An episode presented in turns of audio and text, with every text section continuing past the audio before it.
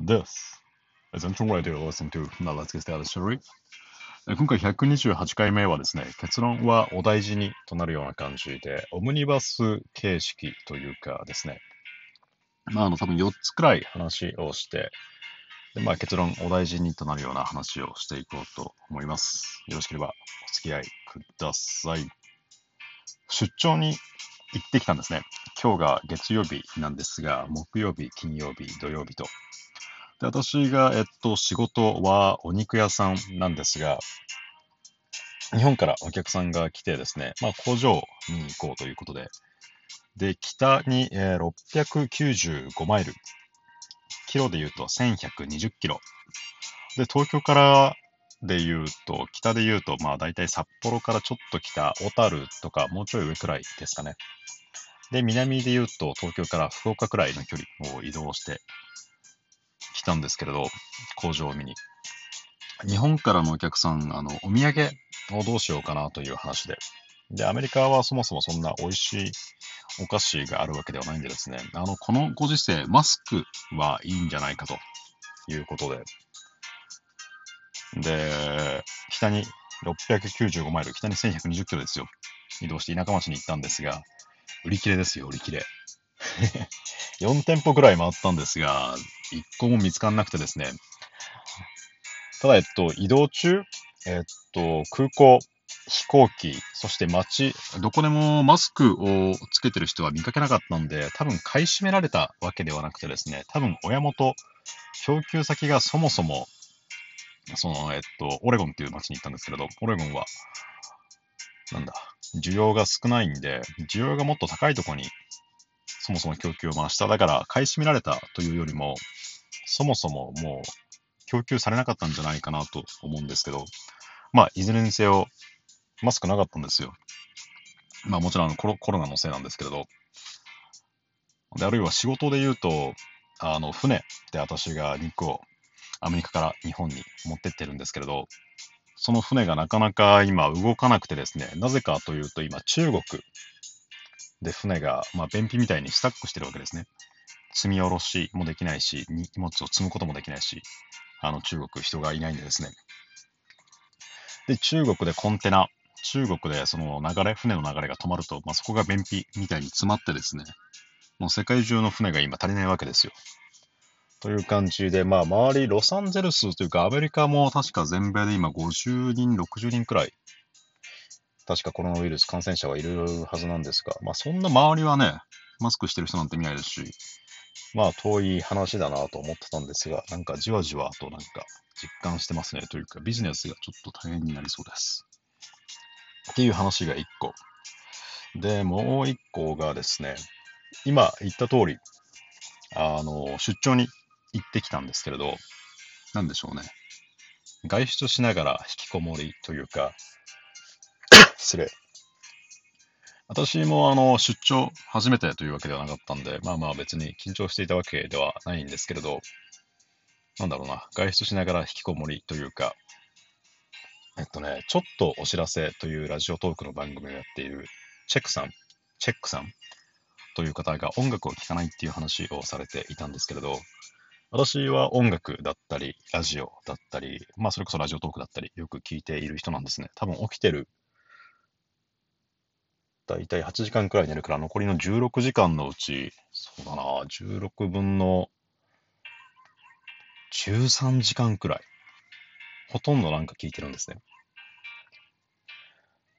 で、えっと、その出張中、例によって音楽だったり、ラジオトークだったり、ラジオを聴いていたんですが、すげえホーム感が出るなというか、さっき言った外出しながら引きこもり感というか、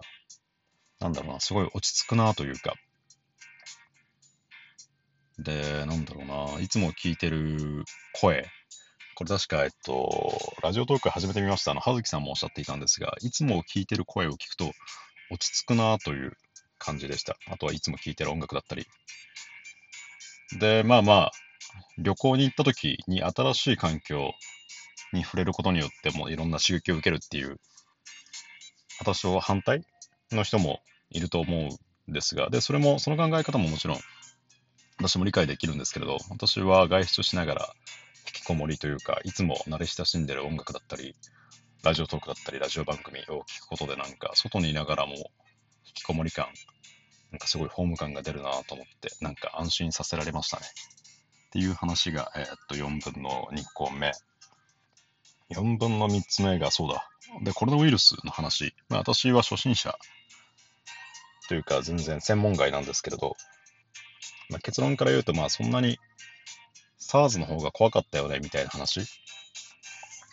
で、あの、致死率、死に至る率、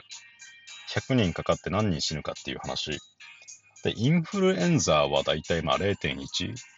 だから100人というか1000人かかって1人、1000人羅漢して1人亡くなるみたいな。で、今、コロナウイルスで言うと、チャイナだ、チャイナ、中国で言うと2%だから、1000人かかったら20人亡くなる。まあ、可能性があるんですけれど。で、今、えっと、中国以外っていうと、まあ0.5%と言われているんで、1000人かかったら5人亡くなる可能性がある。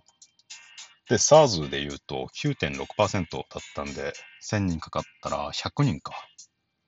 確かエボラ出血熱とか50%くらいありましたよね。1000人かかったら500人くらい亡くなるみたいな。で単純にこの致死率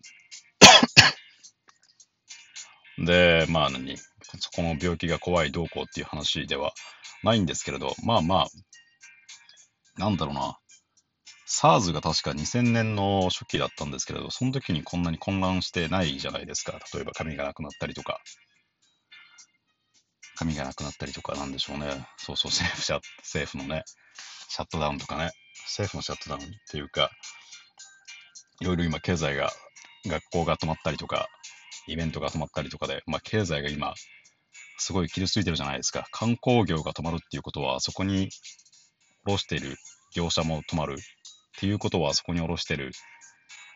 なんでしょうね、お皿だったり、食料だったり、飲み物だったり、そこが止まる？そこが止まるってことは工場が止まるみたいな感じで、経済が多分かなり、かなり3月傷つくと思うんですけれど、まあ、それだけのことをする価値はあるというか、それだけのことをするような病気なのかなと。まあ、ただ、これをね、もう政府が決めちゃった以上、まあもう、2週間、4週間くらいはまあそうするしかないんですけれど、まあその中でも、その下で、パニクるんではなくてですね、まあまあ、お上はそう言っていますが、とはいえ、まあ、インフルエンザと変わらないと言ったら、まあ、語弊はありますが、インフルエンザはワクチンがあるんでですね、に対して今のコロナウイルスは まだワクチンがないんでですね、予防接種をして、もう全然大丈夫だ大丈夫だぜと安心することもできないんで、まあまあ怖いのはもちろんそうなんですが、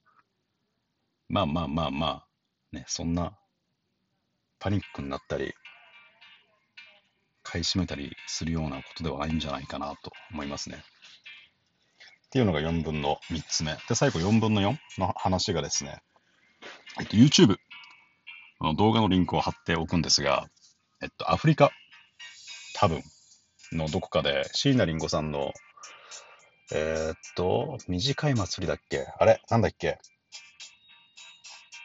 なんか違う気がする。長く短い祭りかな？っていう曲を演奏してる動画なんですけれど、これを見てちょっと考えさせられてですね、まあこのご時世というか、語弊があるかもしれませんが、まあざっくり言うと、物質的に多分貧しいと思うんですよ。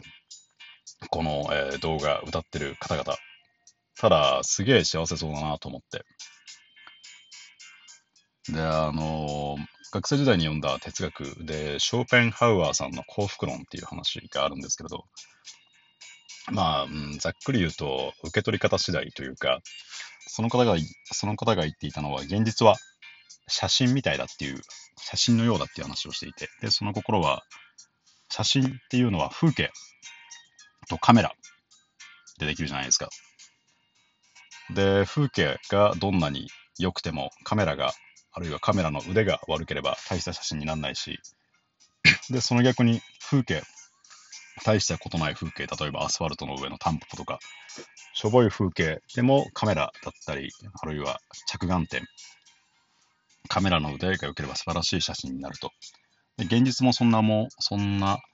ようなものなんじゃないかな、みたいな話をされていてですね。まあまあ、すげえざっくり言うと、まあ、ポジティブにというか なんかバカっぽいですけれど。まあなんかそんなのを、この、えっと、YouTube の動画、リンクを貼っておくんですが、を見て、なんか考えさせられました。例え話で言うと風景というか、多分持ってるもの、物質的に決して豊かではないんですけれど、カメラというか、彼らの捉え方、彼らのなんだろうな、楽しみ方というか、見てるとすごい素敵な写真、なんか今、例えを変に組み込もうとして分かりづらくなりましたが、まあまあまあ、そんな話。で今、まあ4つ関係ないような話をしたんですが、で、これを無理やりつなげるとですね、まあ、お上がこうし決めてしまった以上、まあ、例えばイベントだったり、学校だったり、結果、職、職場、仕事も休まなきゃいけなかったりとか、いろいろ多分まあ、ここ2週間、4週間、下手したら2ヶ月間くらいはちょっと、いろいろ大変だと思うんですが、こんな時こそ、それこそ例えばラジオトークだったり、あるいは音楽だったり、このなんか普段自分が、自分を落ち着かせてくれるものを聞いたり、あとはまあなんでしょうね、受け取り方次第というか、なんだろうなこうね、悲観的になるんじゃなくてですね、やだなんか安っぽいこと言ってますね。まあ、そんな感じです。で、まあ、おばあちゃんみたいなこと言いますが、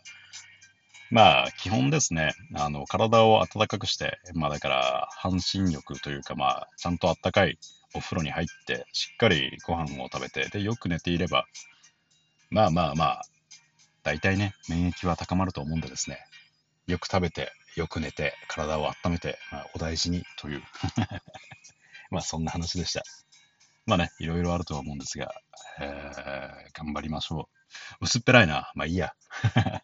ここまでお付き合いいただいてありがとうございました。お相手はあなたの耳のひとときを奪いたい、あんちゃんでした。バイバイ。